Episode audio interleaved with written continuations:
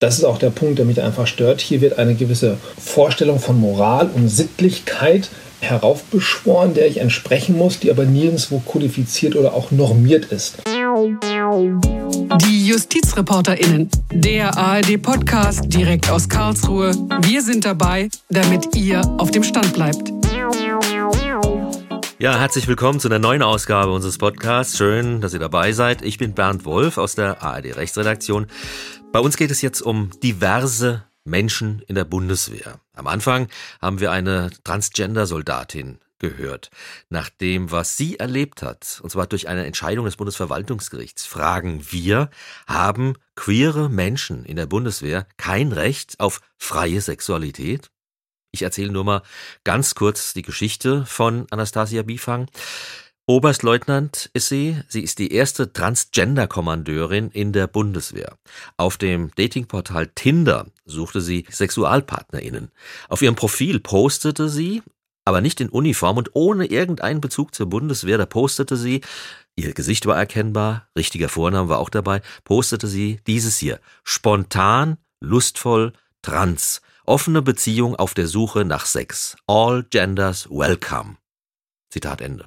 Dafür kassierte sie einen einfachen Verweis, das ist die mildeste Disziplinarmaßnahme, die die Bundeswehr zu vergeben hat.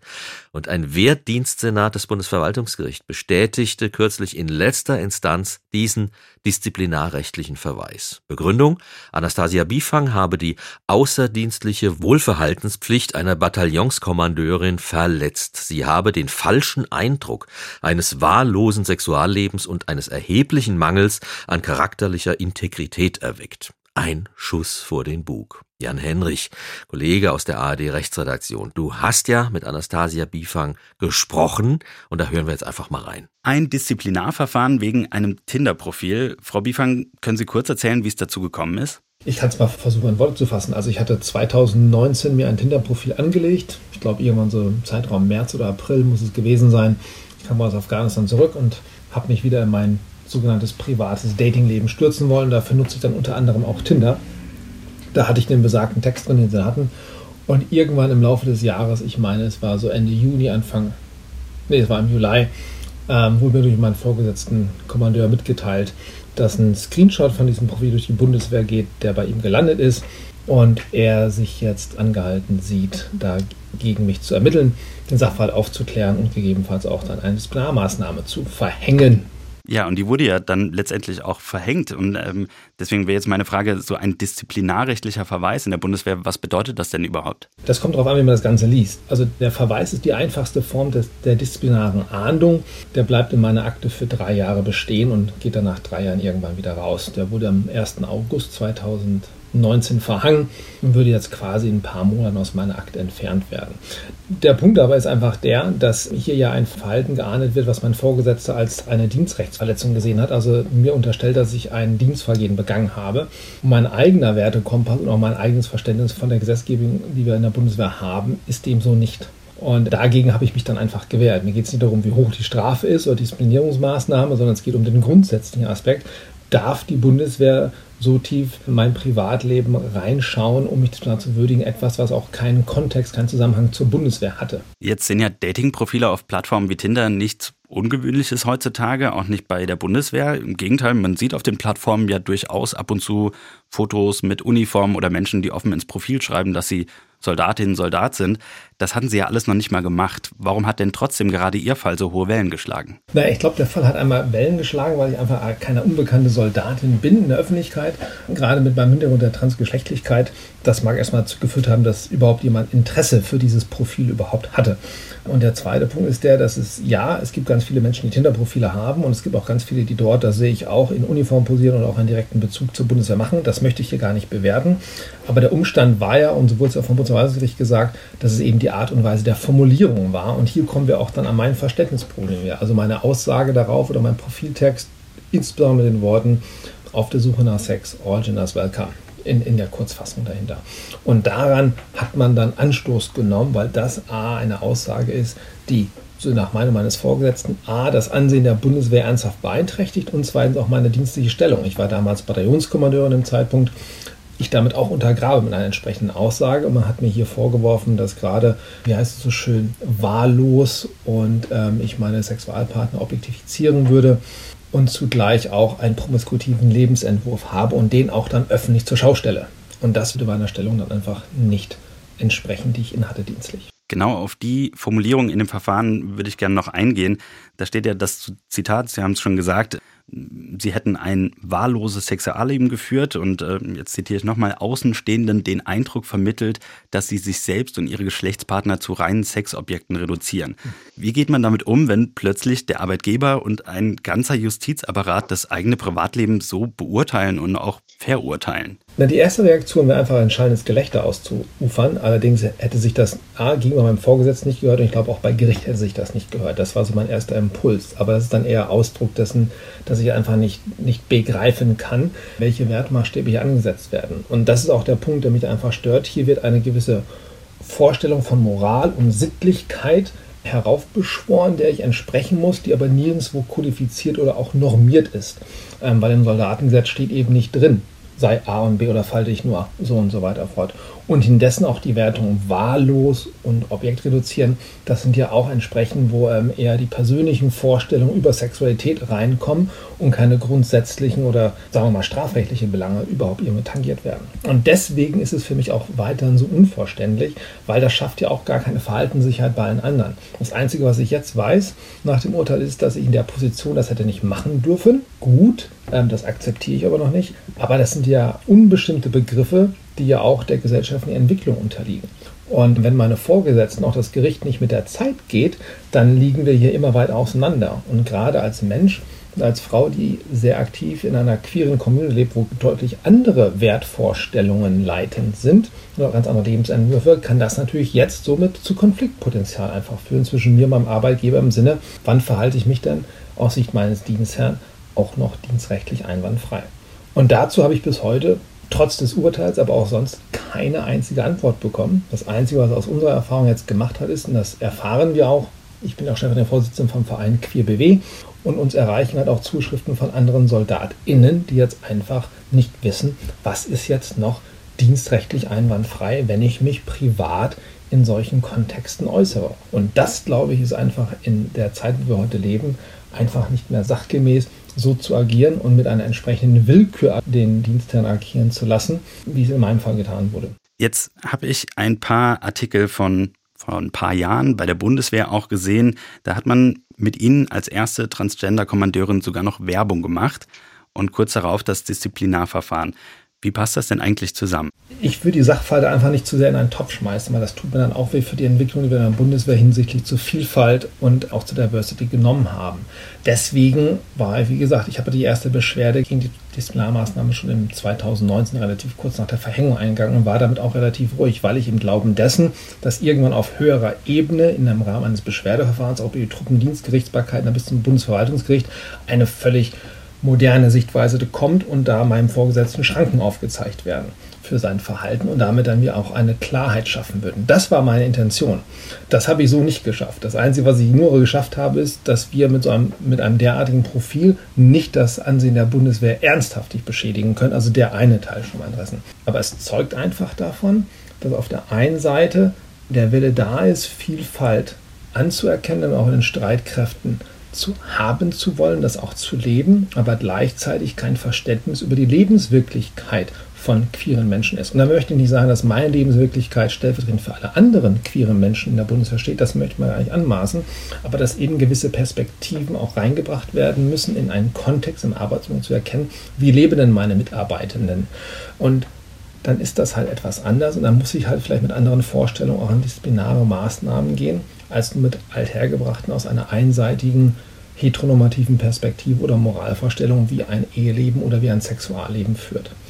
Und zwischen ein Sexualleben ist Privatsache und dem, was ich auf einem Profil schreibe oder wie ich mich im Privaten außerhalb ohne Bezug zu meinem Arbeitgeber verhalte, dürfte meines Erachtens heutzutage gar kein Problem mehr sein. Das muss dieser Arbeitgeber aushalten. Sie haben ja auch viel Unterstützung bekommen im Nachgang des Urteils, zum Beispiel vom Queerbeauftragten der Bundesregierung Sven Lehmann. Das wiederum hatte eine Diskussion losgetreten mit CDU-Politikerinnen, die sinngemäß gesagt haben, dass die eigene Sexualität und das Privatleben nicht in die Öffentlichkeit gehören und dementsprechend man sozusagen darüber schweigen muss. Wie haben Sie den Austausch verfolgt? Also ich fand das erstmal ganz super, dass der Querbeauftragte Sven Lehmann da aktiv Stellung zu bezogen hat und ich hoffe, dass das auch Wirkungszeichen Richtung des Bundesministeriums der Verteidigung auch da aktiv Stellung zu beziehen und das Ganze nicht einfach, ich sag mal, totschweigen zu lassen. Ich finde die Diskussion einfach insofern interessant, dass immer gesagt wird, das Sexuelle muss privat bleiben, aber es in meinem Fall ja nicht privat geblieben ist. Ich weiß natürlich, dass durch das Verwaltungsgerichtsurteil ich natürlich das Ding öffentlich gemacht habe, aber mein Privatleben blieb ja nicht privat, sondern mein Dienstherr hat sich aktiv meines Privatlebens angenommen. So, da ist erstmal der falsche Satz drin. Was ist Ursache und was ist Wirkung? Und der andere Punkt ist der, es ist einfach auch eine sehr einfache Aussage, die bringt auch nicht zu sagen, dass das Sexualleben ist Privatsache. Ja, das mag sein, aber wir leben nun mal in einem Kontext und da tauscht man sich halt entsprechend aus und dann kann man ruhig auch über sein Sexualleben reden. Und was ich befürchte und was wir auch bei QBW befürchten ist, wenn man so agiert, dass man das alles im Dunkeln lassen sollte, dann kommen wir einfach sehr schnell, sehr schnell wieder ran an eine Policy, wie sie der Amerikaner hat mit Don't Ask, Don't Tell. Oder sprich nicht drüber, dann passiert ja auch nichts. Und ich dachte, da, da wir ja im letzten Jahr das Rehabilitierungsgesetz verabschiedet hatten und endlich nach 20 Jahren, nachdem auch dieser diskriminierende Erlass innerhalb der Bundeswehr, der eben dafür sorgt, dass homosexuelle Soldaten eben quasi aus den Laufbahnen befördert wurden, also rausbefördert wurden, auch keine Förderungsmöglichkeiten hatten, überwunden hatten und dass wir auch diese Denke dann nicht mehr weiterverfolgen. Aber so ein bisschen geht das schon da rein. Du darfst sein, wie du willst, bitte sag's nur keinem und red nicht zu laut darüber, weil wenn es uns missfällt, dann wäre dein Verhalten ahnden. Sie sind ja schon mit dem Fall durch die Instanzen gezogen. Wird es noch weitergehen nach Karlsruhe zum Bundesverfassungsgericht? Wenn die Möglichkeit besteht, juristisch, dann mache ich das sehr gerne. Weil das lasse ich so nicht auf mir sitzen und dafür bin ich Soldatin genug. Ne? Bis zur letzten Patrone wird gekämpft. Und die habe ich noch nicht im Magazin erreicht. Okay. Dann zum Schluss noch, Sie haben in einem Interview gesagt, Sie wollen Tinder weiter nutzen, aber zukünftig Ihre Profiltexte zur Freigabe an die Vorgesetzten schicken. War das ein Scherz oder wird das so wirklich passieren? Das habe ich schon gemacht. Wenn Sie sich die Kampagne von QueerBW ansehen, ich bin ja drin, dann schauen Sie mal auf die, ne, auf die Collage, auf das mittlere Bild, das nicht verpixelte. Da bin ich. Und das auch nochmal als selber, als eigenen Twitter-Feed haben wir es auch hochgeladen. Und wir haben es auch schriftlich ans BMVG geschickt. Ich weiß es zwar nicht an meinen Star-Vorgesetzten gegangen, wie es rechtens ist, aber ich dachte, ich erspare meinen Vorgesetzten die Arbeit, sondern gehe gleich an die obere Dienstherrin und die kann dann ja sagen, ob das, was ich mache, richtig ist. Frau Biefang, vielen Dank für das Gespräch. Ich danke Ihnen für das Gespräch und für die Zeit und für das Interesse. Vielen Dank. Soweit Jan Henrich, Kollege aus der ARD Rechtsredaktion, im Gespräch mit Anastasia Bifang. Vielen Dank, Jan. Also, nochmal, erst der Disziplinarverweis durch den Dienstvorgesetzten, dann bestätigt das Truppendienstgericht diesen Verweis und das tut dann auch noch das Bundesverwaltungsgericht in Leipzig. Jetzt zu Gast bei den JustizreporterInnen Patrick Heinemann, Fachanwalt für Verwaltungsrecht aus Freiburg, Autor des Buches Rechtsgeschichte der Reichswehr 1918 bis 33 und Mitglied der Deutschen Gesellschaft für Wehrrecht und humanitäres Völkerrecht. Also ein echter Militärrechtsexperte.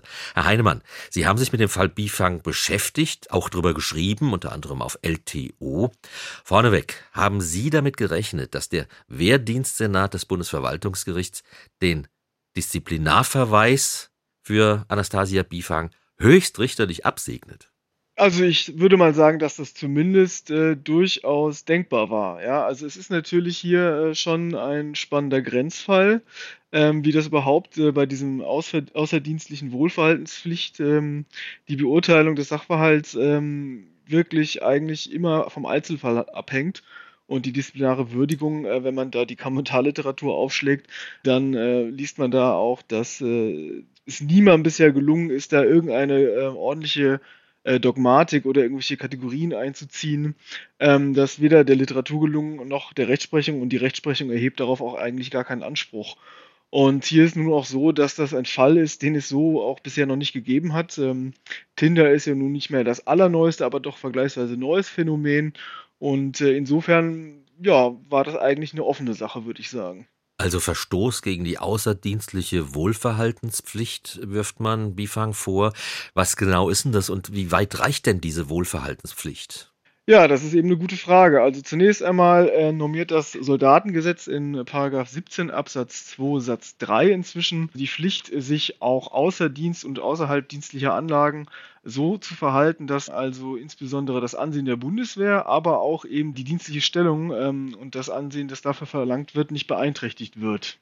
Okay, und wieso wird äh, das Ansehen der Bundeswehr beeinträchtigt, wenn man auf Tinder Sexualkontakte sucht, was ja Geschäftsmodell von Tinder ist? Ja gut, ich meine, das ist eine gute Frage. Die kann man natürlich jetzt dem Bundesverwaltungsgericht stellen.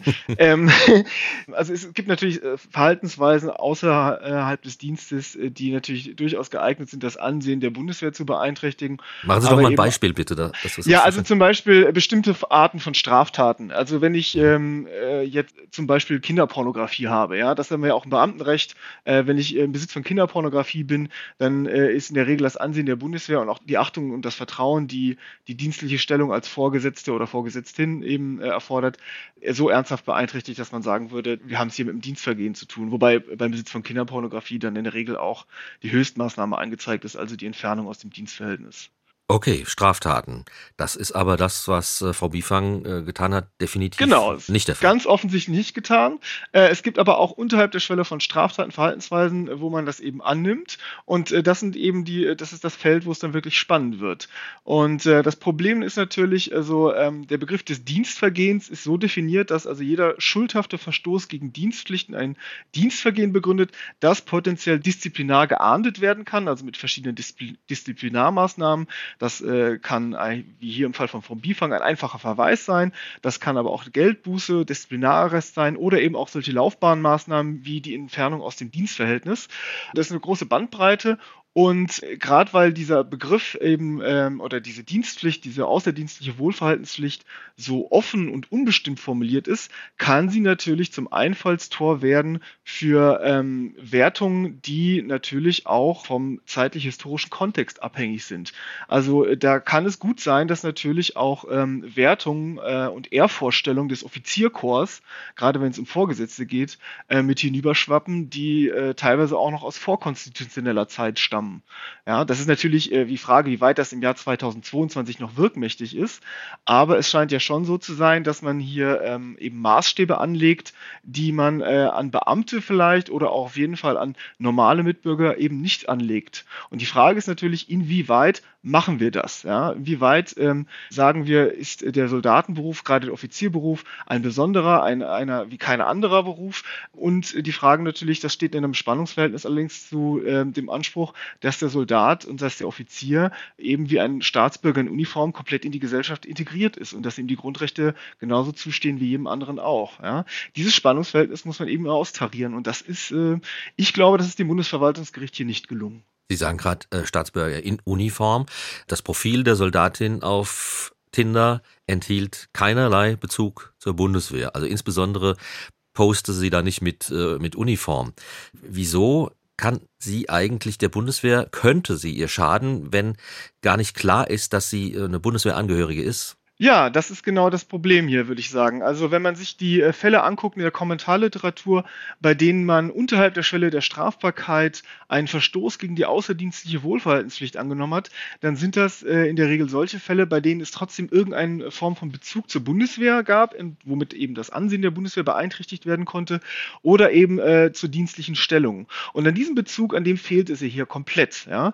Es äh, wurde in der Pressemitteilung des Bundesverwaltungsgerichts, also eine ähm, begründete Entscheidung liegt ja noch nicht vor, aber in der Pressemitteilung wurde darauf hingewiesen, äh, dass sie ja ähm, überdurchschnittlich bekannt sei. Ja? Überdurchschnittlich bekannt ist Frau Bifang ja vor allem deswegen, weil sie transsexuell ist, äh, weil sie früher eben ein Mann war und weil sie sich sehr stark für Diversität in den Streitkräften engagiert und äh, davon, das wurde ja von der Bundeswehr in der Vergangenheit auch sehr begrüßt und sie hat ja auch mit ihr für Diversität in den Streitkräften Werbung gemacht. Von daher stellt sich schon die Frage, Frage, ähm, ob hier eine solche Entscheidung äh, gegen jeden anderen x-beliebigen Offizier oder Offizierin so ergangen wäre oder ob es hier wirklich äh, Frau Bifang nochmal besonders trifft, eben weil sie ähm, ja aufgrund ihrer Transsexualität so berühmt ist. Meine Frage wäre gewesen, gibt es so eine disziplinarische Maßnahme eventuell nur gegen HierarchInnen oder Promis in der Bundeswehr? Na, so grundsätzlich kann man das jetzt nicht sagen. Aber es ist natürlich so, dass äh, die Anforderungen an die Wohlverhaltenspflicht umso höher sind, je höher sie in der Hierarchie aufsteigen. Nur ähm, schauen Sie, wenn Sie jetzt sagen, dieser Beschluss ist ohne Ansehung der Person ergangen, also auch unabhängig von der sexuellen Orientierung, den Präferenzen und äh, den Praktiken, die äh, von Frau Bifang, dann bedeutet das ja, dass wir das ähm, auf alle übertragen können. Ja? Also auch auf äh, cis-normative, heterosexuelle Soldaten, die vermutlich immer noch die Mehrheit bilden in den Streitkräften.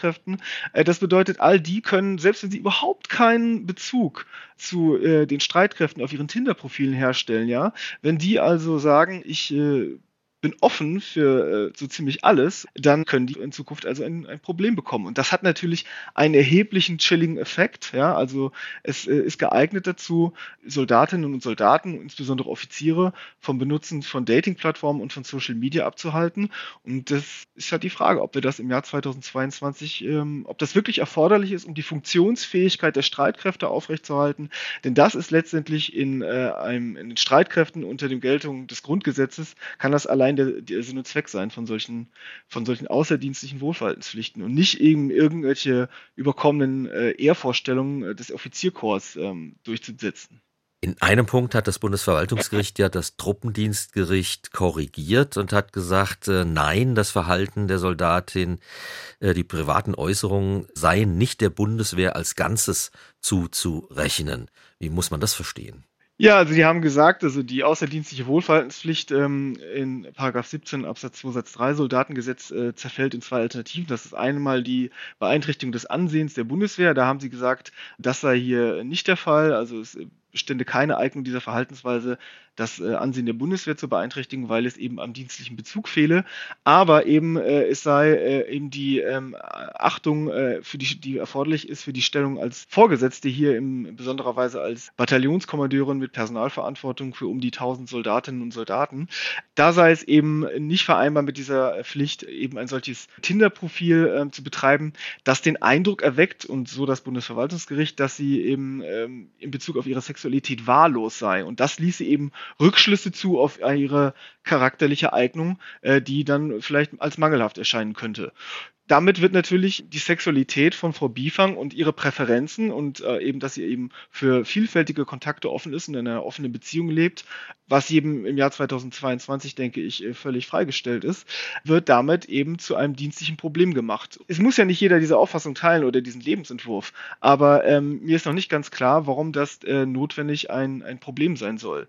Also sie wird ja auch dadurch nicht erpressbar, ja, denn sie macht es ja nun vielleicht nicht äh, in dem Sinne öffentlich, dass sie sich auf den Marktplatz stellt, aber sie macht ja jetzt auch nicht im Verborgenen. Ja? Also äh, pressbar wird man äh, bei solchen Sachverhalten ja jetzt ausschließlich dadurch, dass das äh, unter Sanktionsandrohung steht.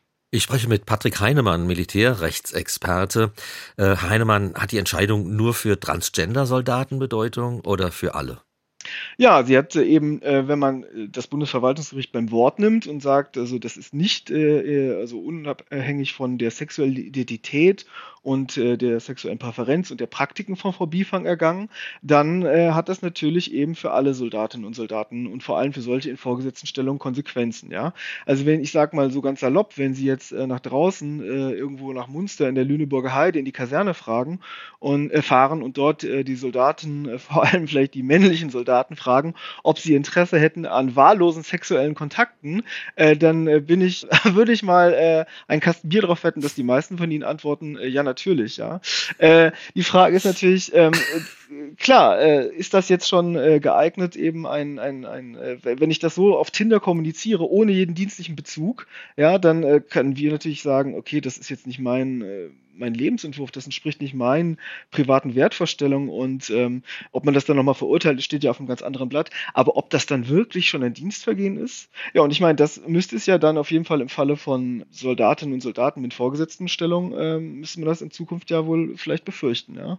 Deswegen gibt es ja jetzt auch diese Aktion, äh, dass Soldatinnen und Soldaten aufgerufen sind, ihre Tinder-Profile äh, ihrem Disziplinarvorgesetzten zur Genehmigung vorzulegen.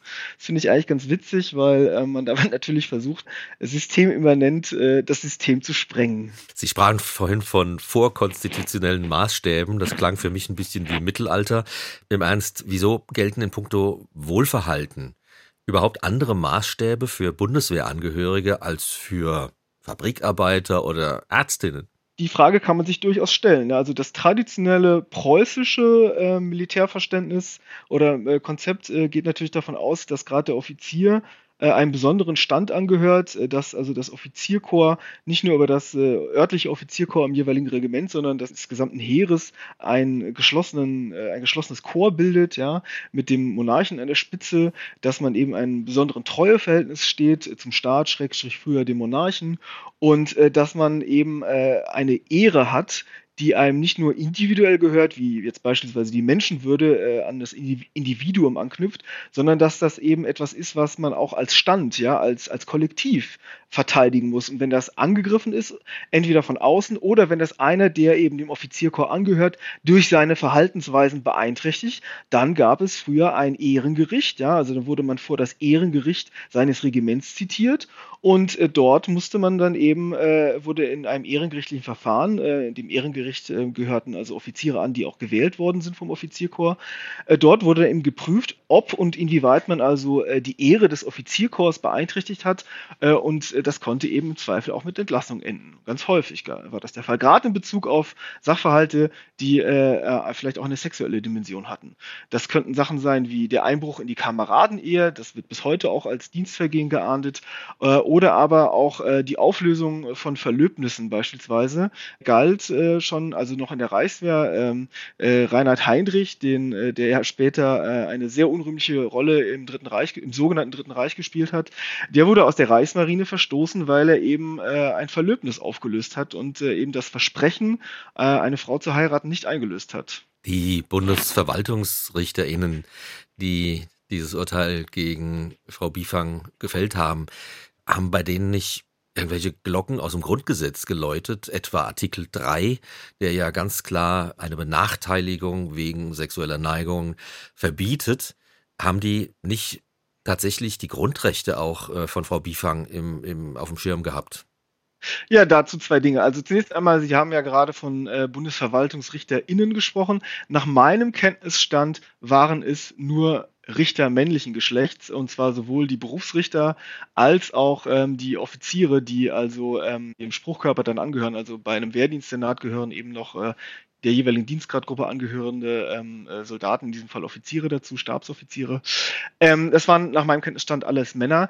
Und zweitens, das Bundesverwaltungsgericht hat äh, schon darauf abgestellt, dass die Grundrechte für, auch für Frau gelten. Das allgemeine Persönlichkeitsrecht, in diesem Fall, das eben auch die äh, freie Entfaltung der Sexualität schützt. Es ist aber eben davon ausgegangen, dass der Eingriff in dieses Grundrecht in Gestalt einer, eines Disziplinarverweises äh, hier gerechtfertigt ist, eben indem er durch eine Gesetz gesetzliche Grundlage gedeckt ist und das auch verhältnismäßig sei.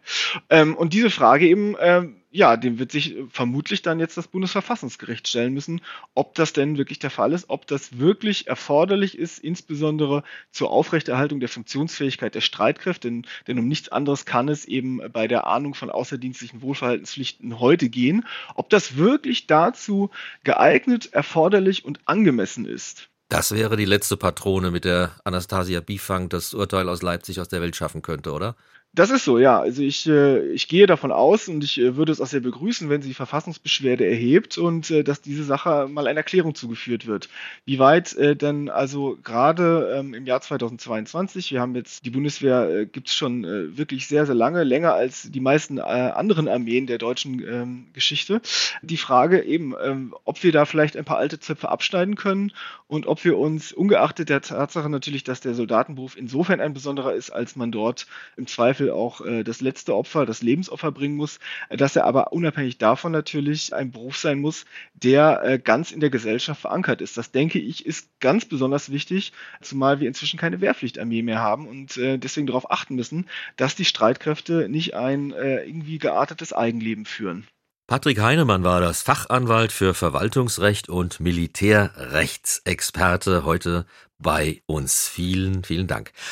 Und das war er schon wieder, fast unser ARD-Podcast. Wenn euch diese Folge gefallen hat, dann empfehlt uns gerne weiter, teilt die Folge mit euren Leuten, schreibt uns eine Mail mit Feedback.